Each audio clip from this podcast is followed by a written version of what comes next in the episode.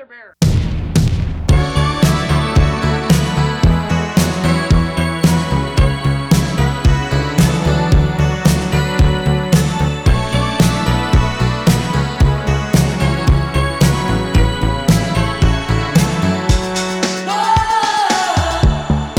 Hello，大家好，欢迎来到啤酒事务局，我是天。我是齐，哎，相信我们中国的精酿爱好者的家里啊，很多人就和我们一样，摆了一本啤酒日历，接一下。对哦，哎，你这个 这个头起的好，哎这个好，这个特别好，特别好。哎，特别对好特别好终于成功了。对对对，嗯，刚才我们那个开头特别的艰难，因为一大早没睡醒。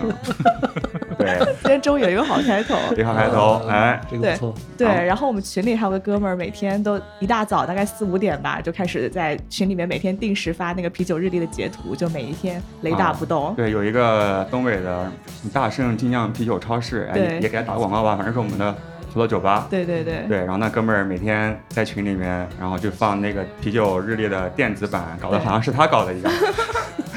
今天我们也非常开心，请到了啤酒日历的总编辑秦超老师。哎，大家好，我是邢超。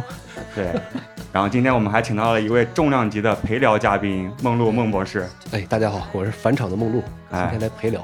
这次也是因为重庆的精酿啤酒节嘛，咱们从北京还有上海聚集在重庆，然后把这一期期待已久的节目给录了。邢超老师有很多身份啊，除了啤酒日历的总编辑，还是野鹅微醺酒厂的总酿酒师，然后以及是2020年大师杯的全国总冠军，非常牛逼。然后以及还有很多不为人知的身份，我们今天要好好 挖一挖。那我们先先干一个先啊，先喝一个，先干一个，来透一透。透一透，透一透。然后今天呢，也是琪姐的生日，嗯，我们一起祝琪姐生日快乐！啊谢谢谢谢生日快乐，生日快乐！哎，这么巧，嗯好荣幸。哎，所以我生日这天的啤酒日历内容是不是给大家念一念，好啊，哎，对吧？正好日子赶上了。今天的日历的作者是孙乾写的，是社交啤酒，赛神。对，三神比尔。呃，三神比尔不是一种啤酒风格，而是指具有共同特点的一类啤酒，酒精度数比较低，通常五度以下，呃，清爽适饮，面向大众，风味平衡，售价不高。比如英式普通苦啤以及近年流行的三神 IPA 都是典型的啊、这种社交啤酒。从名字可以想到，这类啤酒的主要作用是辅助社交，我们通常译为叫社交型啤酒。这非常适合我，因为我一般去酒吧第一款，我喜欢点一个 session IPA，就是比较淡一点，然后因为我酒量不太好嘛。哦。哦 生日快乐！生日快乐！谢谢谢谢。很特别，啊很特别。哎，非常特别。行，那今天咱们一大早相聚在重庆，好好盘一盘秦超老师的故事。然后最后的话，孟博士会插几个硬广，敬请期待，很多好玩的活动。对对对，嗯然后这期节目播出的时候，然后听友直接跳到后面，我要听硬广。嗯，不会不会不会，我们想听秦超老师的故事嗯。行，要不还是从头开始聊。嗯你是家酿大神嘛？但是你是什么时候开始做家酿呢？呃，我觉得我也不算是大神，就是比较喜欢这个东西，然后确实酿的也比较多一点儿。嗯，我开始其实还是想讲一讲，就是如何开始喝酒的。对，因为就是酿酒，其实还是从喜欢喝酒开始嘛。其实是二零一四年的时候喜欢上喝精酿啤酒，就是在微博上搜，微博上在做牛皮糖的广告，实际上在讲说在北京新开了这家酒吧，然后可以喝到世界各地的啤酒。哎，我说这个东西有意思，呃，我就是一听见那个东西很有趣，哎，我立刻就不困那种。对，然后下了班，然后就跑过去，当时就是喝到了他们的一款呃牛逼小麦，就是加了酒花的那种小麦，就是第一次就是在酒里喝到酒花的味道。当时我很激动的跟我很多就是朋友去形容，我说我喝了这个酒啊，我找到了一种在麦麦田上奔跑的感觉，非常的清新，这种感觉啊，我说太好了，太好了由此开始入坑，OK，啊。回去就开始去搜集精酿啤酒。对，回去就各种查资料嘛，因为我我也是学工科的，学工科工科男的特质就是说，发现有什么东西就开始各种找资料啊，然后去学习。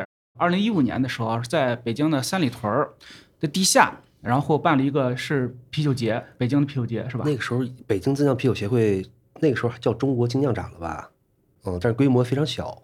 对，当时就是在三里屯的地下，然后我得知这个消息之后，就赶到过去，一进去是北京自酿协会的一个摊位，然后再进去呢是孟博在那摆摊儿，然后发不是一个摊儿，我我当时是皮博代表皮博士皮博士去摆摊儿的，对 当时我不是会长。对，当时孟博士是皮博士的北京叫驻京办主任，驻京办主任主任。你看中国只有一位是吧？对，当时中国只有我，当时嗯。对，然后就孟博呢是给大家发什么发 BJCP 的评分表，当时就是每人去领嘛，我也领了一张，这么硬核，对我我直接上来发表格。对对直接发发表格，当时的初衷是想让大家知道，可以通过这种方式来对啤酒进行记录对嗯是啊，因，为当时现场有很多酒嘛，对对哦特别多的酒，然后几乎没有人见过那个东西，大家就觉得很新鲜。我拿了这个表，我第一印象是太复杂，这什么东西？怎么还有这么复杂的东西？但是后来也也留着，当时还不知道 BJCB 是什么，因为当时连啤酒喝的也很少嘛。其实小白用户一开始入门就是接触特别专业的品评，其实还是有一点困难的，对，门槛还是有点高的，还是应该从喝点有意思的酒开始入门，这样的话可能更好一点。OK，对，刚才讲到就是三屯上偶遇了两个人，对，三个人吧。第一个是孟博，然后第二个人呢是就是现在河北家酿协会会长卢军，一头卷发的一个帅小伙儿，拿了一款就是加了氮气的一款小麦，然后就是觉得哎呀，真是好特别的丝滑，就是又一次让你的味蕾得到了震撼。另外一在田里翻滚的丝滑，对对，另外一个人呢就是温州的阿光，他在温州也开了一家酒馆嘛，叫 Empty Heavy。对这也是我们一个就是多年的老酿友了。当时我是被他的一个故事啊所吸引了，他酿了一款叫桂花风味的一个小麦。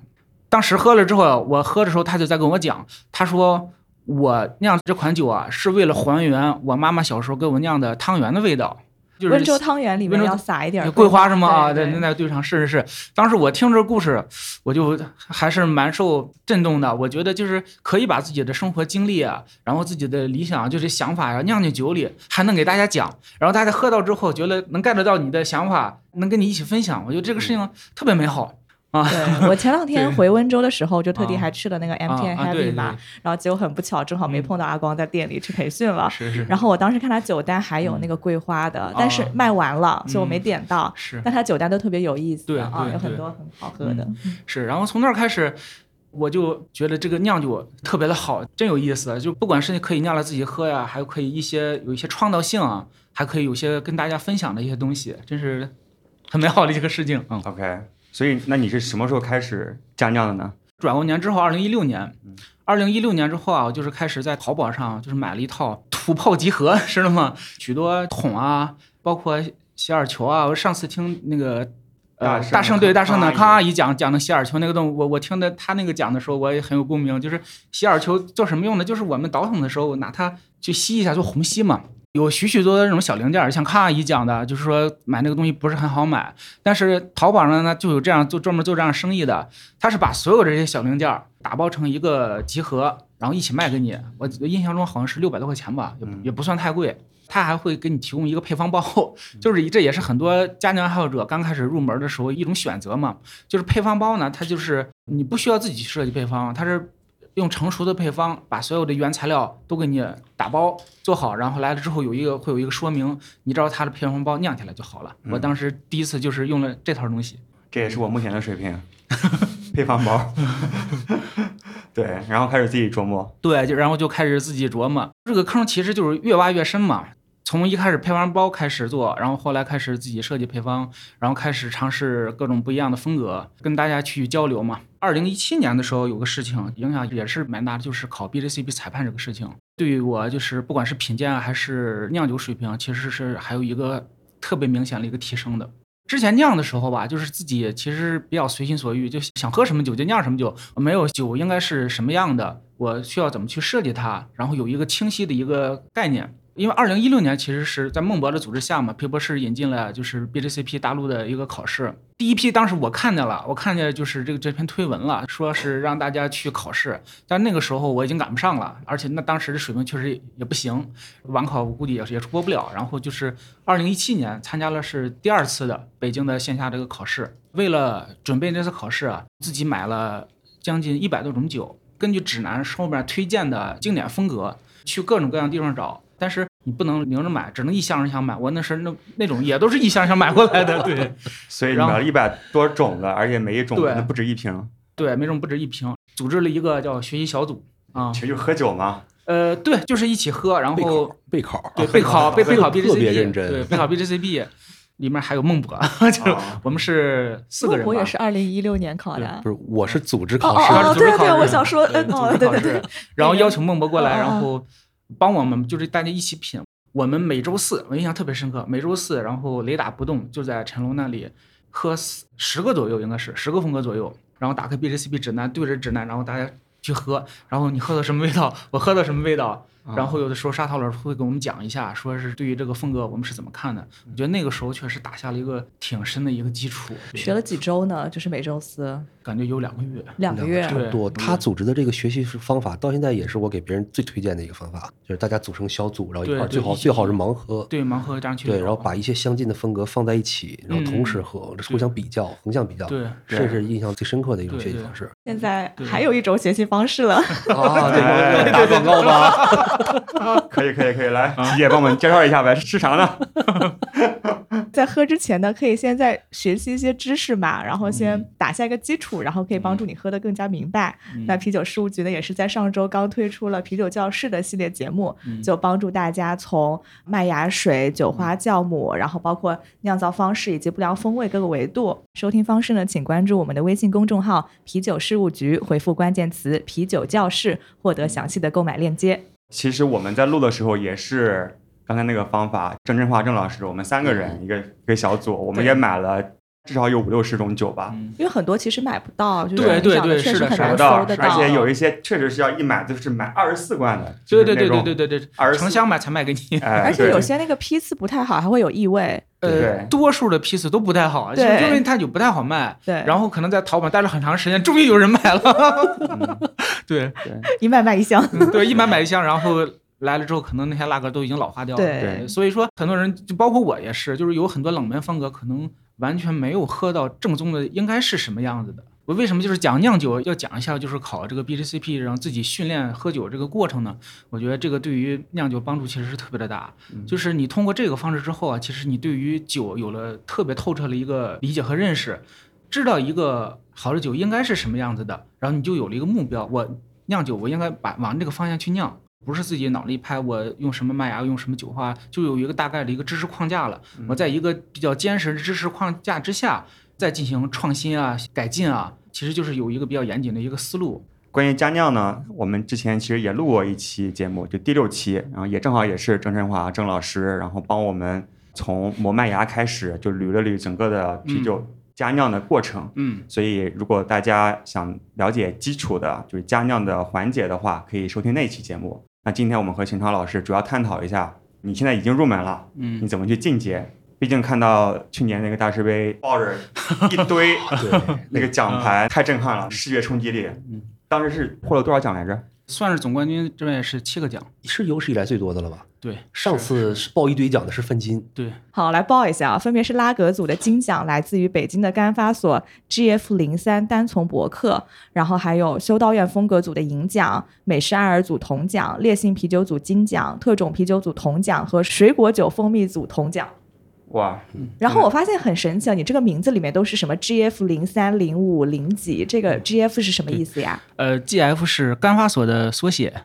对，就是我干发所是，我当时看到之后，我的反应是甘肃什么什么的什么研究所，研究所，对，哎，后来说的是什么甘口、甘家口，甘家口。对对，甘家口是北京的一个地名。啊，对对，是我就是在北京租房子的一个小区的，就是叫我租房的小区叫甘家口八号院，也是北京一个老城区了，就是挨着就是建设部啊、三里河啊那些地方还是蛮多的。我对面那个小区是杨绛就就在里面是是住过的。甘家口小区居委会知道小区里住了一个江江大婶吗？我现在已经被赶出 甘家口了，啊，因为它房租涨得非常的快。对，是因为你酿酒给邻居造成了困扰，各种麦芽香，给邻居造成的困扰那是肯定的。然后就是因为当时我我是合租的嘛，然后合租的就是隔壁是两个小伙子，他们说哥，你每次酿完酒这地全是粘的。他说我对他说这样的话会不会然后是招蟑螂？但他们喝吗？你酿的酒呃，他们也喝过，很幸福啊！他们也觉得他们也喝过。邢超老师做对是有有喝不完的酒，另外就是合租的时候酿酒，其实有个特别不方便的地方，就是我们就是熬煮的时候用的是灶台嘛，用燃气。啊但是经常我有的时候熬的时候，包括我总管就是那个大麦粒啊，我要熬三个小时，熬三个小时的时候，你不可能就是说是精确掐着我什么时候开始熬，可能就是一开始到了最后，大概到那个时候，可能到晚上开始熬了，人家要要做饭了，然后就发现你一直在站着厨房，然后一一直在那儿煮，一直在那儿煮，然后烟熏火燎的。对，所以想酿酒的话，你起码自己租个房子。对你至少得要自己租个房子，然后我自己租那个房子其实很小，只有十四平米，但是他租房子不是为了酿酒，他是住在那里的。对我是住在那里，但是你刚才参加了获奖了多少几款酒？六六块，呃是这样，就是获奖了六款，算是总冠军嘛。对，但是那说明你至少家里有好几个发酵桶。呃我有三个冰柜，你十四平米里面放三个冰柜，还有各种酿酒设备。对对，特别神奇，天呐，其实就是除了一张床，其他都是堆满了各种各样的东西，连那二氧化碳的气罐都是放在床头的。稍微解释一下，啊！邢超住那个十四平米合租房，嗯并不是说生活很窘迫，他家在石家庄，对对对对反正在工作单位附近租了一个小房，对他每周末都要回家，啊，就在在那边就是一个晚上睡觉的地方。就是个床位，真的是热爱嗯。所以就是对于已经入门的这些家酿爱好者啊，就有没有一些嗯，进阶的技巧？可能更重要的还不是技术方面的事情，可能第一个是还得是保持好自己对于这个酿酒这个事情的一个热忱。我用了一个词叫叫保护，因为我觉得一些就是自己喜欢的东西啊，其实有时候还是蛮脆弱的，特别应该保护好自己这种热情，然后让自己就是认准这个事情还是要坚持下去。我认识很多酿友，他其实酿的酒都比我好，但是他没有继续再往下走。我觉得这个其实是特别可惜的，就是你首先想把酒酿好，就是要首先得得先坚还还是要坚持下去，然后得争取家里人的支持，这个外部条件特别的关键，就是家里人一定得支持你干这个事情。要么不和家里人一起住也行。是吧 对对对，然后就有舍室友的支持，对对对，为就是为自己啊，尽量创造一下比较宽松的一个外部条件，能让自己就是把这个事情啊，在一个宽松条件下继续往前走。我觉得这个事情应该是比技术方面还重要。OK，对，有人支持你做这个事情，然后自己也有热情，这这个热情呢被保护的比较好。第二个呢，就是还还是得认真一点儿，因为我也是工科生，我是学建筑结构的，然后现在也在做工程设计。在我们这个行业里，认真还是相当的重要的。就是我们设计图纸嘛，如果哪一点就是出了错误，盖出楼里，它肯定会出安全事故，后果非常的严重。所以说一开始就是我觉得还是要非常认真一点，认真酿好酒，认真对待自己的这个酿酒这个事情，还是蛮重要的。后面讲就是讲一些就是技术方面的事情了嘛。一开始刚开始做嘛，然后各种摸索呀、配方包啊，可买了各样各样的东西。但是后来你如果想认真真把酒做好，我认为很重要的一个点就是要有特别好的原材料。施拉姆的就是蜂蜜酒的创始人曾经说过一句话，我觉得特别有道理，就是高品质进来，高品质出去，就是你只有高品质的原材料，然后才能酿来高品质的酒。家酿来讲，就是用最好的材料，我觉得不是一个奢望，我觉得应该还是能做到的。就是反正我当时做的时候，我是能找到我自己认为就是最好的材料啊。很多人就是在群里问，说是啊，就是我那个麦芽，我用进口的和国产的到底有什么区别啊？然后就是它到底在哪里？我当时完全没有去考虑过这个事情，我买贵的，对我对，就是买好的。它卖的贵，它确实还是有有些道理的嘛。就是很多人做过一遍，就是一直都在用一些比较便宜的材料，到最后用了好材料一酿，味道完全是不同的。嗯就它这个底，它就没有打好。比如说我们做一个批次啊，二十升的酒，嗯嗯就是廉价的原料，还有啊最优质的原料，啊相相差多少钱？真根本就差不了多少钱。我觉得最优质的和一般的材料上下上下差，可能连一百块钱也差不了，没有大家想的那么贵。就比如说我们酿二十升的美式 IPA，比较好的会花多少钱的原料成本？麦芽的话，可能花个六七十块钱可能就够了。酒花的话，可能花个一百多块钱，可能也够了。对对，然后还有酵母的钱，酵母钱也不贵，几十块钱一袋儿。所以就三百块就已经是最好的了。三百到五百之间吧，我觉得。如果你如果想做一些更浓烈酒花风味儿的，可能会用到更多的一些对，确实是贵一点。我买配方包都是啊两百左右。两百左右是吗？啊，原来我酿不好酒的原因是我的原料不行，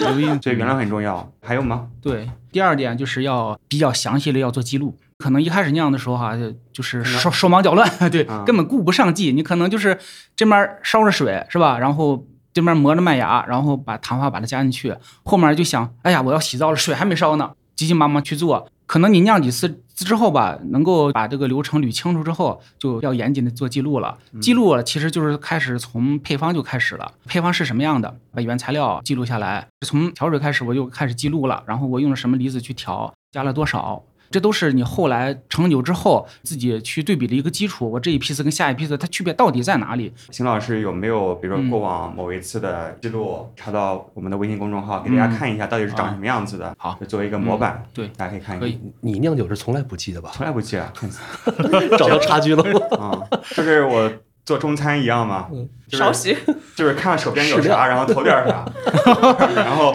然后边做边吃，差不多了。嗯差不多了。对对对对对，这个就算酿出好酒的，下次也做不出来对了。我我有一次有一个 IP，我觉得酿得特别好，不知道怎么还原它，因为我买了什么配方包我都不记得是用了哪个批次的配方包。因为我们做工程设计的记录啊，包括各种各样的流程，其实还是蛮严谨的。我们的行业有一个词啊，叫校对审核这样一个机制，就是你做的东西会有别人给你去对一遍的。对，邢邢老师现在是在麦克风前面摆了一个笔记本，又摆了一个手机去 去校对。校对自己说的有没有问题？对，嗯，是。啊还有没有什么给家酿选手的一些建议？我们啤酒做设计的时候啊，我所推崇的是一个叫顶层设计的方法，就是一开始我们先有一个灵感，把这个酒尽可能详细的描绘出来是一个什么样子的，它的外观、它的气味、它的味觉，它所喝起来的感觉是什么样。这样的话，你三下五除二把这个酒，然后就描绘出来了，你就大致知道这是一款什么样的酒了。从这些方面我再往下推，我要实现这个风味，我应该怎么去配它的原材料？在酿造的时候啊，要找一个标杆酒。所谓的标杆酒啊，就是你想酿一个酒，就找一个是你现在能买到这个方向你认为最好的一个酒，照着它这个方向去做，去网上找它的克隆配方，或者是我自己去推测它配方大概是什么，然后去先把配方设计到，然后跟这个酒接近，去把它去酿出来，然后喝完了自己的酒和这一个酒去进行对比。尽可能的通过若干次的迭代，然后把这个酒接近于你这个标杆，这样的话，你这个酒就会非常有方向，有一个目标嘛，叫标杆酒。我觉得还是非常重要的。你像我当时就是做总冠军那款大麦的时候，我也会就是把市场边上我觉得自己特别棒的那个大麦酒要买来，然后去品尝，然后去分析，然后去要做到什么样的味道，最后出来之后去跟它进行对比。然后呢，就是还有一点，我觉得还是就是一开始讲过的，就是品酒的技能很重要。你想把一个酒酿好啊，一定要知道什么样的酒是好的。就比就是刚才比方说，接到后来我们喝了一个酒，你要知道自己这个酒有没有酿好，就你才有一个。改进了一个方向，一个是自己喝，提升自己；另外一个呢，就是跟大家多交流。比方说参加一些像大师杯啊这样的比赛，把酒投过去，然后裁判会非常详细的给你提出建议，你酒到底有什么问题。有很多时候啊，自己身在庐山中，我们自己酿酒的人对自己的作品啊，都有一种迷之的自自呃喜爱，对吧？对就是觉得我酿酒特别好啊，就是怎么能这么好喝呢？对对对，但是 但这个东西确实是，就是你自己的作品效应嘛。对，一说这你你也能理解，对啊，对，大家都觉得自己的酒最好喝。是特别棒，对对对，特对特别棒，就这种状态特别好，也是一个就是激励我们往下酿酒的一个动力。但是呢，还是客观看待，我总会觉得我酿的酒有道理。比方说别人觉得不好，我没酿我就这么设计的，对吧？但其实不一定，还是跟大家多交流。投比赛的时候，呢，裁判是在一个全盲的状态下，然后也不知道你是谁，给你一些非常中肯的建议。呃，私下里有也有很多酿友酿来酒会就是寄过来，然后是大家一起聊一聊。这种方式其实有时候比比赛还要有效果，就是我会跟他仔细去聊这个酒你是怎么做的，对对对对，然后咱们还原一下，比方说我喝这个酒，我说可能有这样的问题，倒一倒看你是怎么做的。贵州有有一个酿友啊，当时跟我要了一个参考配方，是一个淡色拉格的一个配方，出来酒应该是一个黄色的，应应该是一个浅色的一个酒，但是他酿出来这个酒啊是一个深色的，就是琥珀色，就问我说。什么问题？我完全按照你的配方做的呀，为什么会出现这种问题啊？然后我说咱捋一捋呗，倒一倒呗，把工艺啊，然后各种流程啊，说是怎么做的。我说是啊，没有问题啊。然后配方也对啊。然后后来他就把他淘宝上买原料的截图，然后丢给我我一看，他有一款就是木涅黑麦芽嘛，他这颜色用错了，他买错了，买了一款深色的，所以说出来之后颜色它就非常的不对。但是如果你没有一个这样互大家互相的这深入的交流的话，对，他至今就认为，要么是配方有。有问题，要不然就是中间自己不知哪个地方出故障了，啊他他对自己也会有怀疑嘛，对对吧？但是他有记录，所以对对对可以就看得出来。对对对，这样的话大家倒起来，有人跟你一起把这东西捋清楚，你就知道问题出在哪了。下次我把它改进了，应该就会能把它做的是比较好一点。这期播出之后，估计有更多人给你 给你邮寄酒了，我们会把那个秦涛老师的 邮邮寄地址地址 放出来。对，让邢超老师盲品一下。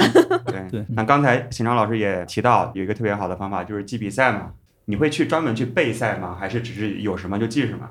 我肯定是会备赛的。投比赛其实确实是有技巧，对，就比方说你想多投几个东西，你可以比方说做一种基酒啊，然后做不同的增味，其实这也是一种技巧嘛。包括我那个拉格弄的金奖，其实那个是有好几个版本，干透过其他一些别的东西，但是后来只有这个单丛博客，我自己是比较满意的，觉得确实茶叶味道是真出来了，确实真有单丛那个味道。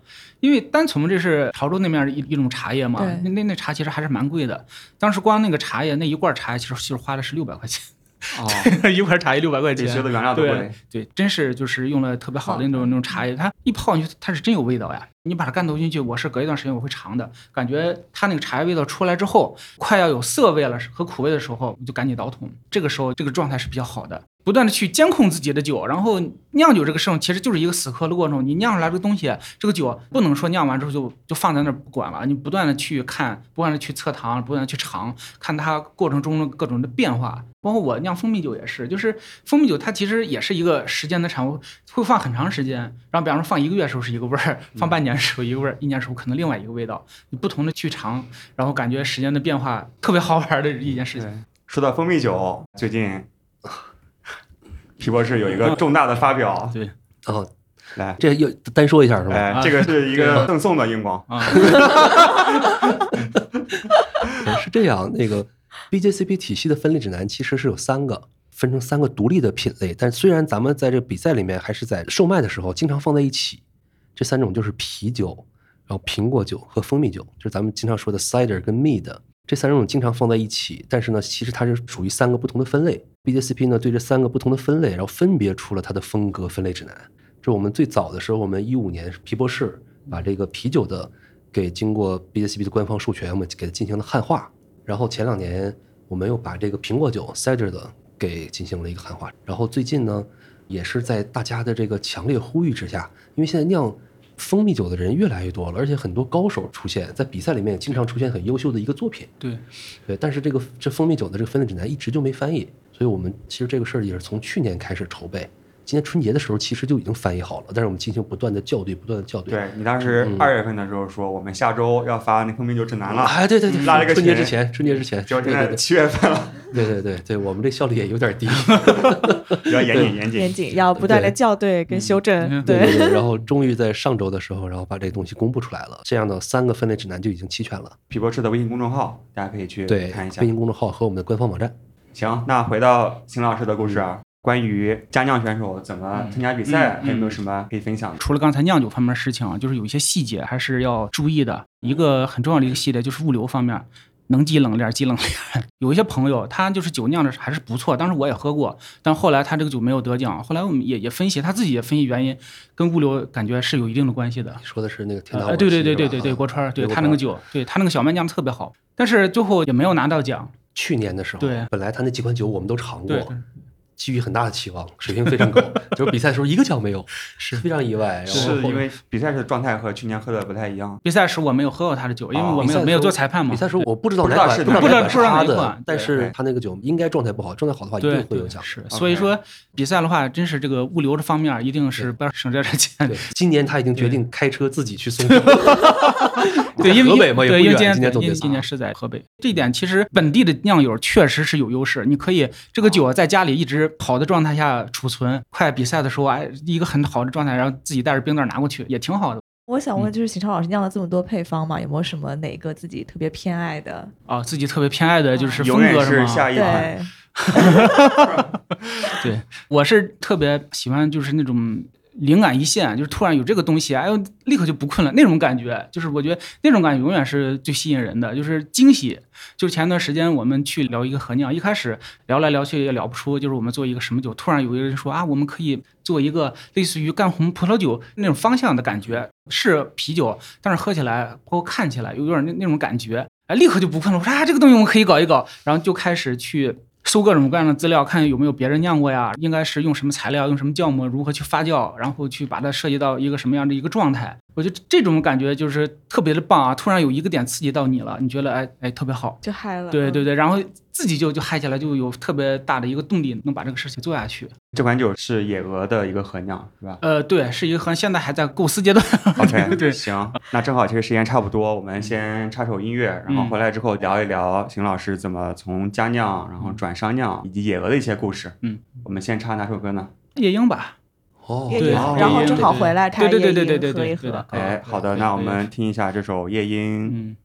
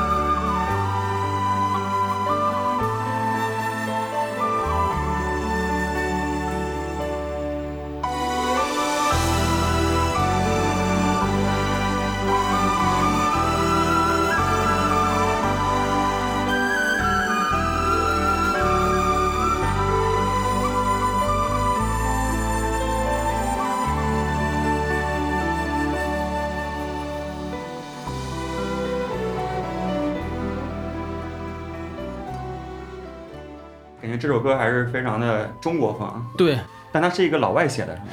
对，雅尼，雅尼啊，一直想找一种乐器来模拟夜莺的叫声。对，夜莺的叫声是比较婉转的嘛，他找了很多年，然后最后终于发现咱们中国的竹笛能够出现这种声音，所以说一开始前奏是一个非常婉转的笛子的声音。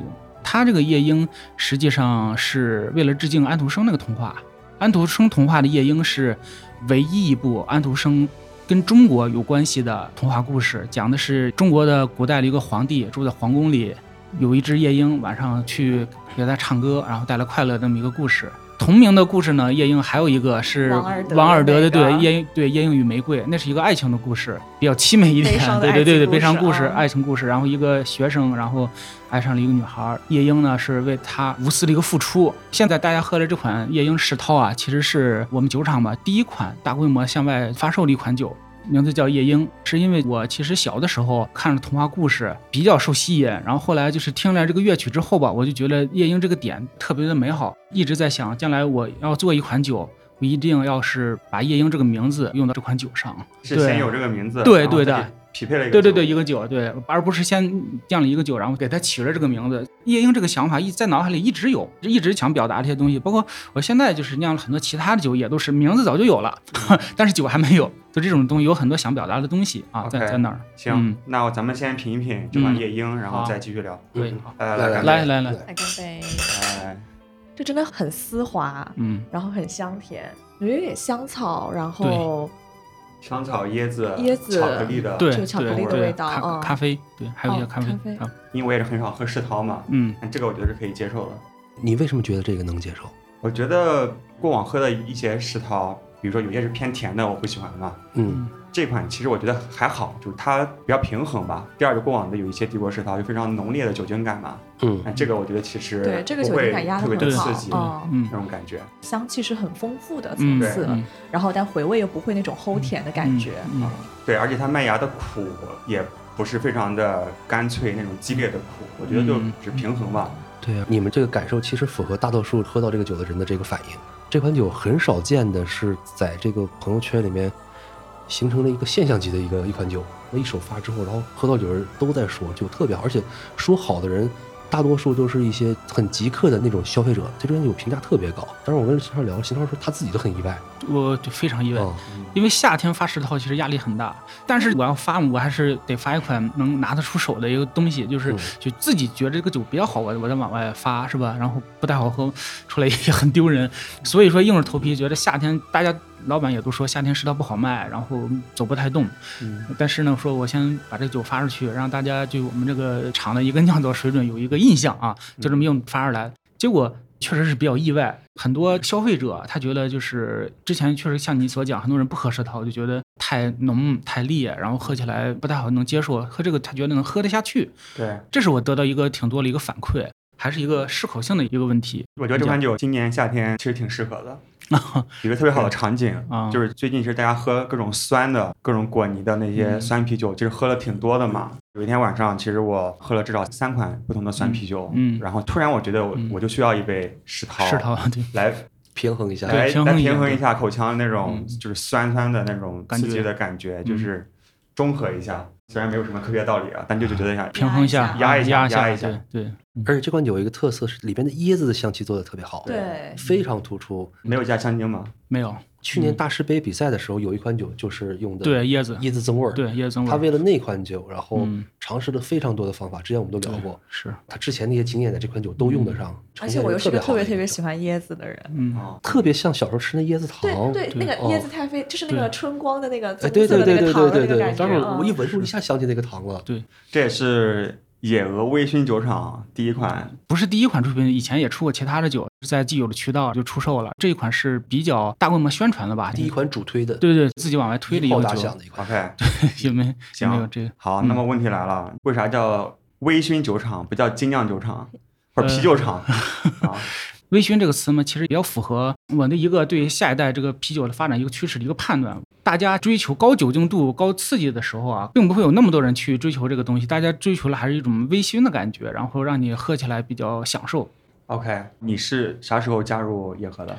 介绍一下，我们现在就是创始团队有三个人，我们那个厂长就就 我们就是主要创始人叫刘超嘛。刘厂长他其实是我们是在二零一六年河北家酿比赛的时候认识的酿友，其实我们认识蛮久的时间了。另外一个合伙人是我们主管销售的，叫叫纳润玉。刘超他自己想建酒厂很长时间了，而且中间也有个曲折，就是曾经因为选址的问题，然后整个的环评被打回来，就是那时候他厂其实已经基本上连装修啊，就是地面什么都都做好了，设备也进去了。后来因为环评的问题，整体那个选址废掉，重新。现在这个厂址其实是一新厂址，他一直在坚持他的做，但是我呢，就是跟他一直有交流。后来大师杯得奖之后嘛，也在想下一步，对啊，应该挺多酒厂来找你吧？呃，没有，真没有，这个是真没有，对，嗯、啊，为啥没有呢？没有。如果我是酒厂嗯老板，我肯定想来找他不。是，我觉得主要原因是因为他有本职工作，就是很多人觉得他不见得会把很多精力放在这个行业里面来，是而且他本职自己的行业里面也做得非常优秀，嗯所以很多人觉得好像没动那个心思说把邢超给请过来。是，那刘厂怎么把你说动了呢？就是他后来就是有一起聊嘛，是觉得就是还是应该大家一起做一些比较有意思的事情。其实我是想出一些比较好的酒，就像比方说我酿出一些酒啊，然后呃能够让大家认可。我其实能能够让更多人能喝到。对对，能更多人能喝到，然后这也是自己的一个作品嘛。这样的话呢，其实某种意义上也需要一个实现自己这种想法的一个平台。从家酿到现在，现在也算是商酿嘛。啊是，你觉得这个转化有什么困难吗？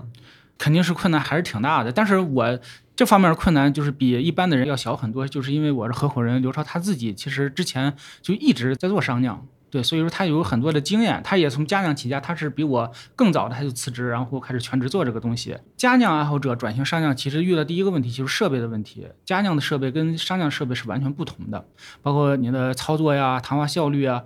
我第一次看他们用商酿设备，其实我是跟我想象完全不一样。当时以前以为就是商酿的设备就大一点儿，对，就就 就是不是就大一点，然后傻瓜一点，是是给你这种感觉，是高度自动化，然后需要自己干预的东西很少，然后就不用自己费多大劲，然后就可能就就差不多出来了。以前以为就是家酿是比较复杂的，后来发现完全不是那么回事儿。商酿的设备更加精确，它更加的稳定，它所有的流程啊各方面其实一点都比家酿省，还是很麻烦的。对于一个家庭爱好者，光熟悉设备，你就要熟悉非常多的时间。我是比较幸运的话，就是我和我人他自己已经很熟悉了。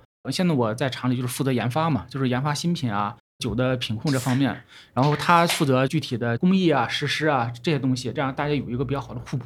OK，嗯，现在是多大的设备我们现在糖化是两吨半，发酵罐是有两吨左右的，是对。？OK，你第一次在升降设备上面去做自己之前加酿配方是成功的吗？还是感觉不太一样？呃，不太一样，出来这个东西跟想象的完全不同。是做的是什么？对我们是做了个浑浊，出来了感觉不太理想。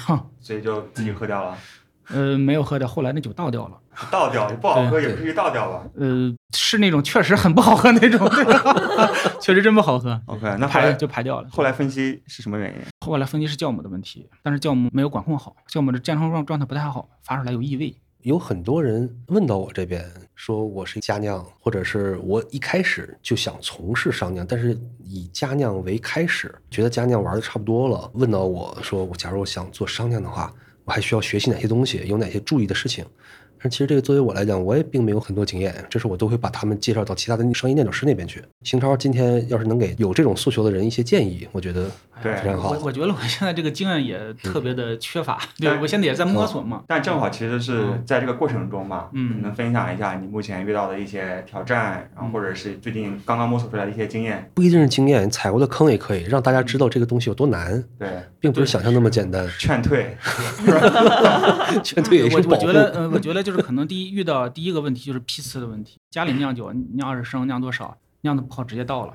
然后商酿的话，这么大的量，很高考虑成本对，很高的成本在里面，然后真是不能轻易的就倒。但是你又会遇到一个很矛盾的事情，就是这个酒你自己并不是很满意，还要硬着头皮 往外卖，就觉得会很丢人。但是这个事情其实是我目前遇到一个很纠结的一个事情，是现现现实是遇到。有的时候感觉这个酒啊也可以，也并不是说不好喝，也好喝，也很多人评它好喝，但是可能有的时候并没有达到自己的一个期望。另外就是有些酒啊出来之后，按一般的评价其实是可以了，也也能往外卖了，但是你总感觉还有各种各样的问题还要解决，又不能像佳酿一样一到了之。这个时候就还是蛮做一些权衡。对，对，这个其实主要也是是邢超这个个人的性格使然，就他嗯做事情对自己要求非常高，达不到的话，他内心就很纠结。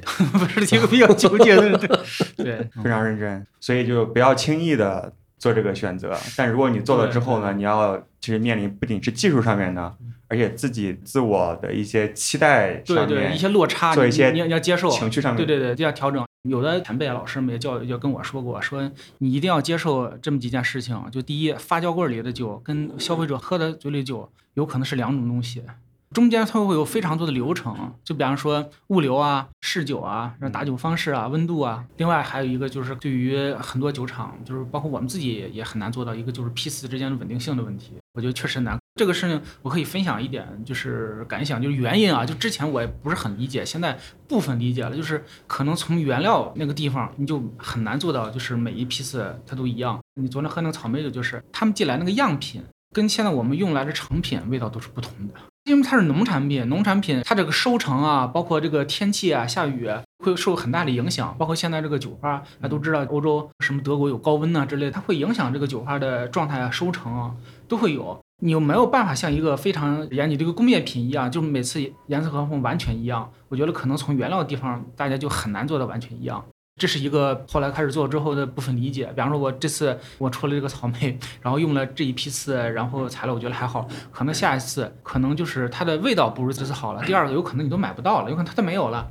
这种情况下你还怎么去保证一个一致性呢？对吧？OK，所以就一个是要有非常稳定的货源，就是对对的，对每批次的货源都一样。那如果货源不一样的话，你要通过在酿造过程中做一些修订，让它接近之前的酒的，状态肯。定的是是的。比方说，就是这次来了，比方说酒花它本身的风味，你感觉衰退啊之类的，你可以加大干头量嘛，进行调整。但是肯定是跟之前的有所区别。所以说，我现在就是部分理解了嘛，就是每一批的酒啊，它它就是不同的，对。OK，那刚才其实你也说了，很多时候你是先有个名字，然后再去做对，有想法，对的，对的，对。所以你接下来有没有一些具体的想法？接下来会做什么？我其实一直有很多就是自己的想法，就是在脑海里啊，后来就没有实现。就比方说啊，我本人其实还是一个电影爱好者，众多爱好者。对对，众多爱好之一，而且是投入精力其实是蛮大的。就是我在北京从二零一七年就开始，就是长期组织北京的艺术电影的地下放映，场地呢可能是找一些小咖啡馆啊、小酒吧啊之类。当时我做过一个放映，是一个日本的动画片，叫。春宵苦短，少女前进吧。啊 你看过哈？对对，那里面其实里面酒的元素非常的多，然后里面还有李白的元素。当时里面有一款酒叫伪电气白兰，所谓白兰嘛，其实就是白兰地。那时候日本战后之后，大家生活的比较困难，然后白兰地喝不起，但是有人呢可以把几种酒然后兑在一起，最后模拟出来这种白兰地的感觉，叫伪电气白兰。那个片里就有，然后里面讲到这是美酒那么多，我怎么喝也喝不喝不够。当时我就有一种想法，我要做一款这样的啤酒。这个酒名我就叫电气白兰，也不叫尾了，就是电气白兰。所谓电气呢，就是说人家喝起来舌尖上有过电的感觉，有刺激感。这样刺激感可能是高沙口感带来的，有可能是酒精度带来的，清脆啊，彻底的发酵。然后白兰呢，会有一些就是葡萄它自己带来的风味。对，这样的话慢慢捋起来，可能这个思路就清楚了。我做一款高发酵度、高碳化，然后酒精度也比较高，但是里面会有一些葡萄呀、松针啊这样的一个味觉，这样捋下来，这个风格应该是一个接近于赛松的一款酒。然后，哦对对吧？就很像赛松。我把这个理念一描述，很多人说啊，这这就什么时候酿？我很期待。哎，你这个你这个坑给自己挖下了，必须得填。对，而且嗯我觉得通过这样的方式去了解说酿酒师是怎么拆解一款酒的思路，我觉得特别有意思啊对，。是 OK，、啊，这是一个，还有吗？就是再挖第二个坑，下一个我想做一个就是大麦烈，大麦烈酒这种酒啊，就有点像现在这个世涛，但是还是想借鉴这个夜莺能够被大家呃喜欢这种方式，在风味不做折扣，就非常浓郁的基础下，然后把酒精度把往下降，把适口感做出来，让大家喝起来就是也是有种非常甜美香甜的感觉。啊，但又不是那么的难以接受，因为现在很多的大麦烈酒确实是太烈了，你喝起来会让人感觉就是喝不动，对，让人能喝动的好的这种感觉你喜欢做一些不同的风格。对，反正就是我这些想法其实还是蛮多的，就是可是邢超老师兴趣兴趣爱好想法都太多了。对对对对，一有一有想法就是就可以去去对去转换。嗯，嗯刚透露个电影嘛，然后还有吃面是吧？对，然后我们有一个组织，啊对，就可能就是很多酿友可能也都听说过，叫中国面友会，是一个事实存在的一个组织。OK，这个组织的来源呢，其实是我们四个人当时在北京，有一天喝完酒之后，觉得要吃点什么东西，大家都觉得喝完酒之后吃点面其实是比较，对对对，比较舒服的。然后当时说。我们做一个面友会吧，其实就是一句笑话嘛。但是这个是我我当真了，然后第二天我就拉了一个群，然后就把我认为就是可能感兴趣的人拉进来。当时只有六个人，就是爱吃面的人，对对，爱吃面的人，然后后来发了个朋友圈，我说我们中国面友会成立了，然后大家来，然后现在这个组织有三百六十多个人了，我记不清在哪个分享会上我总结了一下，嗯为什么爱喝酒的人，然后也爱吃面条呢？然后我们就追溯了一下小麦和大麦的区别。为什么小麦没有当做啤酒的主要原料，而是大麦呢？因为小麦里面蛋白质含量很高，可以当做主食的一个原料。但是大麦呢，里面淀粉含量比较高，然后有它的麦麸可以当做过滤层，蛋白质含量比较低，天然的可以当做酿酒的原料。后来我们总结了一下，其实这两个谷物都是天然创造出来留给人的，但是用途不一样不一。样我们总结了一句话叫。小麦献给肉体，大麦献给灵魂。哇，可以。总结的特别好，可以可以，本期节目的标题有了，标题。啊标题有了，好好好。结果标标题跑偏了。基本都跑偏了。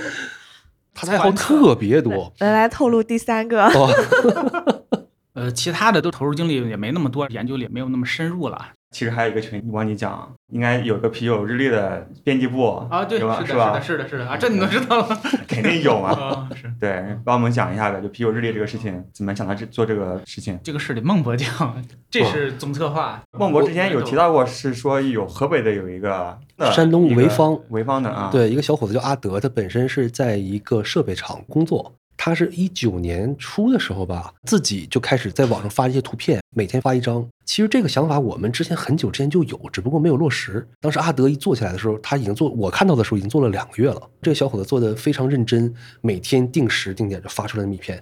但是呢，里面的因为他毕竟自己是精力有限，能力也有限，发出的内容呢有很多不严谨的一个地方，而且看起来有很多可以改进的空间。当时我就找到他，我说：“我说阿德，现在你做这个事情做得非常好，我们非常认可，这件事情很有意义。说但是你你想不想把这事情放在一个更大的平台上来做？由北京自酿啤酒协会来组织这个事情，作为我们这边的一个出品。你呢是作为一个发起人，你永远都是这个项目的发起人，我们永远把你放在最前面。创始人对对，他是这个事情的发起人。然后呢，通过北京自酿啤酒协会这个平台，然后我们给你组织一个编辑部，大家群策群力，一起把这事情做得更好。在一九年的时候，然后我们就开始，当时我找到了邢超。后来在这件事情上，其实我俩是互相感谢的。对他觉得这个啤酒日历这个项目给他带来非常多的一个收收获。对，收获特别大。对，然后但是我呢也特别感谢，在这个项目上我找到了邢超来负责这个事情。这个事情真的是非常复杂的一个事情，一个系统工程，要协调很多人，负责很多细节的一些工作。包括去年我们其其实是按照这个在出版社出版的标准去做的这一版啤酒日历，里面内容方面的要求、图片版权方面的。跟那个出版社的对接呀，包括最后的生产、制作、印制，要是没有邢超这么一个特别细心、高度负责任的一个人，这个事根本就做不好。来，你们俩喝一个吧，互相互相感谢一下。对，那个时候我们从一九年开始做，然后就后面你来讲吧。好，好了，我这这我我接着这个好，接力棒，对，接力棒到我手里。是当时有一天晚上，然后孟博来来找我聊。他说：“日历这个事儿你知道？”我说：“知道呀。”然后每天在群里发，然后也看，我觉得这个事儿挺好的呀。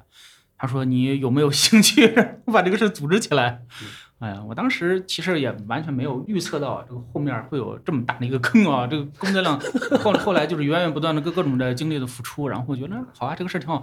当时还是抱着一个学习的态度，我就觉得就是你看我们聊某个事情，可能用语言去表达，可能好好像比较容易简单就出来，但是你要真正落实到纸面上去写一些东西，对对，那就要非常的严谨。是，对你写出来东西一定是得要经得住推敲的。我们一开始一九年刚开始做的时候啊，是纯线上。那个时候特别压力特别大，就是因为大家都在上班嘛，我也是，就是每天前一天我们要写什么东西，想好了，然后写出来，然后第二天早上发。发之前，然后几个人互相看看。有的时候匆忙的时候嘛，这一天，比方说早上要开会，可能匆匆忙当天就要写出来。当时也没有几个人嘛，也是我自己去煽动，对，就是我去煽动一些别人跟我一起去做一些，对对对对，做一些就这方面的事儿，我还是比较擅长的，鼓动别人，对对，然后说说这个有一个特别好玩的事，你要不要一起做一做啊？也很意外，就是找的人都非常高兴的同意了，然后也没有问任何的就是条件啊问题啊。后来呢，看大家也也都是比较认可，然后我们就商量，就是把这个日历啊，就是纸质化，才有了我们二零二零年第一版的就是纸版的日历。有一个特别印象深刻的事情，我觉得今天这个机会我一定要把它讲出来。什么事儿？哎，你说，给你五分钟什么事？就就就是我们那个印刷翻车那个事情啊，我觉得真是值得一说。你不说，可能大家都不知道。肯定不知道啊啊！这这肯定不知道，只有只有我们俩知道。OK，只有我们俩人知道，没没有人知道。因为我们当时定的预售，就是发货周期是已经给大家承诺了，是十二月二十三号，应该是那天。因为日历嘛，你元旦之前人要收到的呀，对吧？你二十三你还不发货的话，人家收不到的呀。所以那是那是一个死日子。但是呢，就是我们因为没有经验嘛，就是前期就是组稿啊，干嘛，就是耗着比较时间。后来印刷厂，因为我们当时也没有人什么经验，他们其实也没经验，印刷厂也没有做过这这么复杂的东西。其实它跟印一般书还不一样，它是有封皮、有环儿，然后有组装，还有包装、有盒儿，有有很多零件在里面。它其实还不是一个简单的东西。那家印厂呢，其实就是到最后出了一个什么问题呢？叫偏色。我们一开始没有想到有这个问题，说是。二十三号直接就是发到库房，物流直接就发出去了。但是呢，当时我们不放心，我找孟博，我说还是让他们发点样品过来，我们看看，我们验一下货，然后没问题再给大家发出去嘛，对吧？当时觉得这个还能有问题，然后当时晚上孟博开车拉我们去通州那边去接的，因为印厂在河北，对对，是是在天津，哦，在在天津，天津那边啊，保底保底。然后当时时间很紧，我们说找一个折中的地方。对。然后碰头，对碰头，然后他选了一个非常偏的一种写，是对，就是下了高速，然后进到一个小黑道 感觉像感觉像那个对黑市街头一样，就是街头一样，对，是真是那种感觉啊。然后来了之后，我们当时一看，嗨，第一个问题是那个环没打好。就是孔孔没打好没打好，嗯没打好，我们觉得有问题，然后说这这个事儿可不行。另外一个问题是，当时我一看，我觉得印的偏色了，就是看这个色它不正，它不是一个黑色，嗯感觉有有很多其他颜色在里面。对，但是孟博觉得那个真的是邢超对这东西要求的标准非常高。嗯我当时看我说还好吧，我没看出来，嗯，真的。然后邢超说这不行，哦这个接受不了。当时晚上我们就做了一个决定，我跟孟博说，我说孟博你你要不然先回去吧，我进厂房我不走了，我在这里等着他们。第二天早上我要去印厂，就当天是周五，然后过两天我就要发货了。这个事情如果解决不了的话，我觉得我们这个事情真真就是没有办法跟大家交代，因为我们是预售我们大家交了钱的。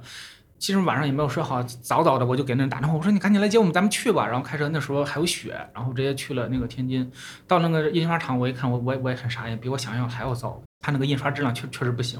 后来就是做了一个特别大胆的决定，没有人知道这个事情，就就默默知道，全部重印了，成本非常高，非常高，所有的当时全都不要了，然后换了高速印刷机，然后全部的重印，然后全部重新组装，因为它呢别的零件都是在的嘛，只是叫重新印，但是你要做这个决定，就要承担万一就是印不出来的怎么办？然后万一就是印出来效果还不好怎么办？我觉得还是一个蛮难的一个决策，就是你觉得这个品质没有达到，推翻不要了。然后后来印上还说呢，这些费你们怎么你们要不拿走吧？我们不要了，就这么着吧。但后来其实有的人看了说说就就还好也对呀，我对看的时候我感觉还好啊，还好。对嗯。但是其实专业的人，专业搞印刷设计的，他其实能看出来。所以大家二零二零年你得了这十你是一个重印版，就是非常短的时间，全部全部都扔掉，就有点像倒酒一样。是一个成本非常高的数码印刷的印机上面下来的，那个不是给大批量印刷用的一个工艺，我们把一个小批量印刷成本很高的工艺用在了一个大大批量生产上面你这个。是精酿的印刷，精印，精印对吧对精印，这个事儿真真是很像倒酒，确实啊确实是，就是你你纠结，就就这个事情，我到底要不要做？当时那个大师杯投作品的时候，就是有一个作品喝了之后觉得还行，但是觉得不太够，我要不要再重酿？往往这种决策的时候挺考验，也也挺难受的，很考验，对对最后结果都是非常。考验你对自己的要求。对对自己要求嗯。对，但是有的时候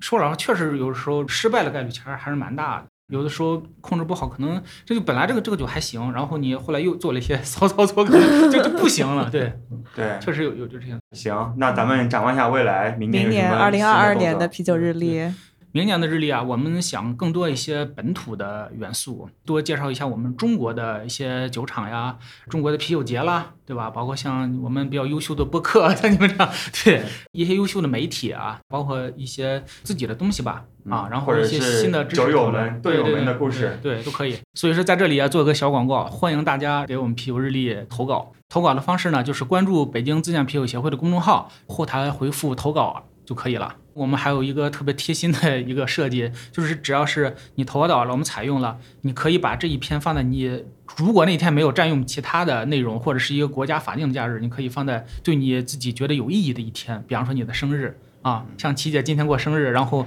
我们明年的日历就会 对放一天你自己写的内容，这样的话你在生日这天，我觉得就很有仪式感。好的，你等会儿马上就去投稿。对，我觉得我们应该投两个，一个是天的生日，我的生日不重要，嗯我觉得那个啤酒师我觉得生日比较重要。生日，比较重要对对。我记得好像是八月十九号吧。然后今年咱们一周年是八月十八号嘛，因为正好是周三。但是我记得去年真正我们第一期节目上线其实是八月十九号。我记得我们第一天录音是七月二十，你再说，七月二十几号。八月十九号啊，七月十九号是第一次录音，对我们二对零二零年的八月十九号是我们的生日嘛，所以我们七月十九号第一次录音，然后一个月之后才放出来。对我们大概录了几期吧，稍微有一些存货，啊对。不然怕更了以后这周更赶不上。上。对对对，其实做任何事情刚开始的时候是最艰难的，因为我们就怕上线之后没有人听，我们做了两期就放弃了，所以我们先做了四期，都剪好了。只要上传就行了，所以至少可以撑一个月，然后对吧？在这一个月的过程中，然后收到一些积极的反馈，会有信心，然后继续做下去。所以其实是准备了四期节目，我们去投一个这个，然后另外我建议四群的队友去投那个酿酒巷的诞生，虚，拟厂牌，中国最神秘的酒厂，对，除了酒啥都有。除了酒啥，对，我们应该会对，应该挺有意思的这个故事。嗯大家一起来投稿吧，嗯，看看我们能够接管啤酒日历多少天。好，对。哎，还想问一下邢超，就是说你写了这么多啤酒日历的内容吧，嗯有没有哪个故事让你特别印象深刻的？啊，对这个这个我我确实也想讲讲，我们有一期特稿，元旦特稿，当时协会的后台啊收到一条消息，说我有一个特别喜欢男孩子，他特别喜欢啤酒，我想把啤酒日历当做礼物送给他，在元旦去表白。留言的是一个女孩子，留言是个女孩子，是一个广州的女孩子。但是那时候时间好像已经很紧了，然后我们感觉来不及在元旦的时候能够发布过去。就后来广州刀哥，那旭荣老板嘛，刀哥，然后后来我去联系刀哥，我说刀哥有那么一个事儿，因为刀哥早就收到了嘛。然后我跟刀哥说，我说有那么一个事情，你可不可以，然后把你的日历给他，让他去表白。然后刀哥一拍没有问题啊。后来我就跟那个女生说：“我说你现在你去虚荣，然后去找刀哥，那里现在就有一本啤酒日历。”对，然后他就拿到了，拿到了，当晚上也是表白成功。然后我们就问说最后怎么样了呢？然后后来他晒了一张照片，是我们啤酒日历的第一期，一月一号的那一张，他们两个在地铁站两个人在一起那种照片，然后表白拿着对我们的啤酒日历一张合影，对，一张合影。你看哦，这事妥了。这是特别哇，可以可以可以。对，特别感人。对，然后第二年我们啤酒日历宣传推文里边还特意把那张照片加了进去。我们也觉得我们做这件事情也是挺值的，还真是挺高兴的。好，那我们今天非常完整的听了邢老师的故事，接下来的话就到孟博的环节。来，对，今天我是来打广告的。对，之前本来跟天神说，我是上个月的时候跟你说吧，说我近期有这么一个计划，在这之前呢，你帮我录一个口播就行，然后让大家知道我们最近在做的事情。然后我给孟博说，你帮我写一段话术，然后一直不给我，所以今天索性哎正好咱们相遇在重庆，嗯有这么个机会。直接来讲。对对对，嗯那我就直接开始我的硬广了。嗯，我想跟大家说两件事情，一个呢是不知道大家有没有关注过一个比赛，二零二一 CBC 中国国际啤酒挑战赛。这个比赛呢是在中国酒业协会的指导之下，算是国内是最权威也是规模最大的这么一个啤酒方面的一个比赛。这个比赛之前已经做了三年，哦，不知道大家有没有听说过？但是今从今年开始，是由我们北京自酿啤酒协会来承办。然后呢，我作为咱们的赛事组委会的这个秘书长来为大家服务。我们把这个比赛呢从里到外做了一个全新的升级，从我们的裁判的筛选的体系、赛制的设计、新的啤酒分类分组，包括新的打分系统、评价的一个体系。还有对获奖酒款未来商业化方面也有一些支持。是的，是的，我们今年找的是京东超市给这个比赛冠名赞助，所以它不仅仅是给了一些资金的支持，而且还承诺给了很多渠道方面的一个支持。就是说，在这个比赛里面，假如获得了名次，获得拿到了奖项，那么你有机会得到京东的更多的扶持。所以我相信，在这个比赛里面，你会拿到了奖项，对你的品牌价值提升会有一个非常大的一个帮助。嗯，这么好的比赛怎么哦参与呢？这个这个比赛报名从这个月月底开始，七月三十一号，比赛的官方网站会上线，上线同时开启报名通道，整个八月份都可以进行一个报名。然后咱们的收酒时间是八月二十号到八月三十号，这十天时间是收酒的窗口期，就接收作品的窗口期。然后真正的比赛是在九月三号、四号两天来进行这个比赛。它是商酿和家酿都有。对，这个是这个赛事一个非常有意思的地方，它是既有商酿组又有家酿组。你报名的时候，你要声明我是一个家酿爱好者，还是一个商业酿酒师，代表品牌还是代表个人？哎，那那秦老师应该参加吧？啊，我参加参加你报哪个组？商酿组。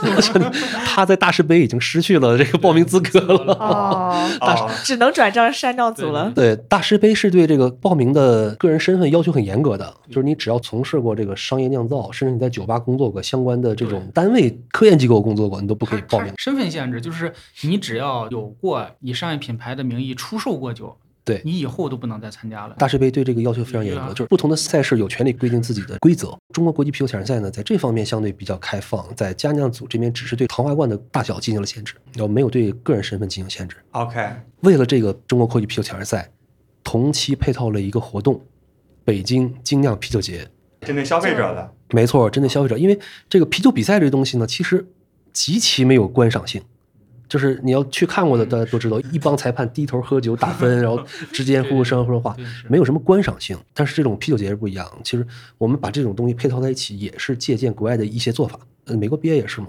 春天的时候是展会，在旺季到来之前，我们在春天安排一个行业一个展会，到秋天的时候呢是比赛加啤酒节配套，跟这个行业的每年的这个规律是相关的。所以今年北京精酿啤酒节是在九月的三号、四号、五号。OK，对我们是有志向邀请大家一起加入我们，我们一起做一个亚洲最大的精酿啤酒节。啊，但是话说有点大，话说有点大，但是我们有信心完成。OK，啊、我们有信心完成做成，就是起码在中国精酿品牌参与最多的啤酒节，其实就是亚洲最大的了。啊，对，可以，嗯既然你说出去了，对吧？对，给自己挖了一个坑。对，咱们一起努力实现，我们也会提供支持嘛。希望北京的队友们都可以去这个啤酒节，或者是外地的，有时间的话也可以去参加一下，会有很多厂牌。我们争取做到所有中国啤酒节里面厂牌最多的。亚洲，亚洲。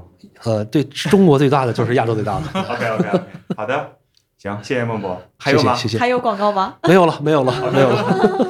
行，好，今天非常开心能够请到邢超老师还有孟博士来帮我们分享，谢谢啊，邢老师，谢谢孟博，好，谢谢大家好，谢谢大家，谢谢大家，拜拜来杯中酒，来多谢多谢。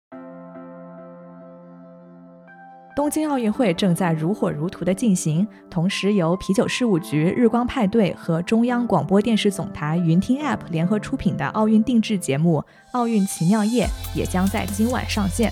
在这期节目中呢，我和天也聊了聊我们俩在日本旅行生活的一些经历，同时穿插了一些日本啤酒的小知识。欢迎大家打开云听 App，搜索“奥运奇妙夜”，和我们一起加入这场有声的互动奥运会。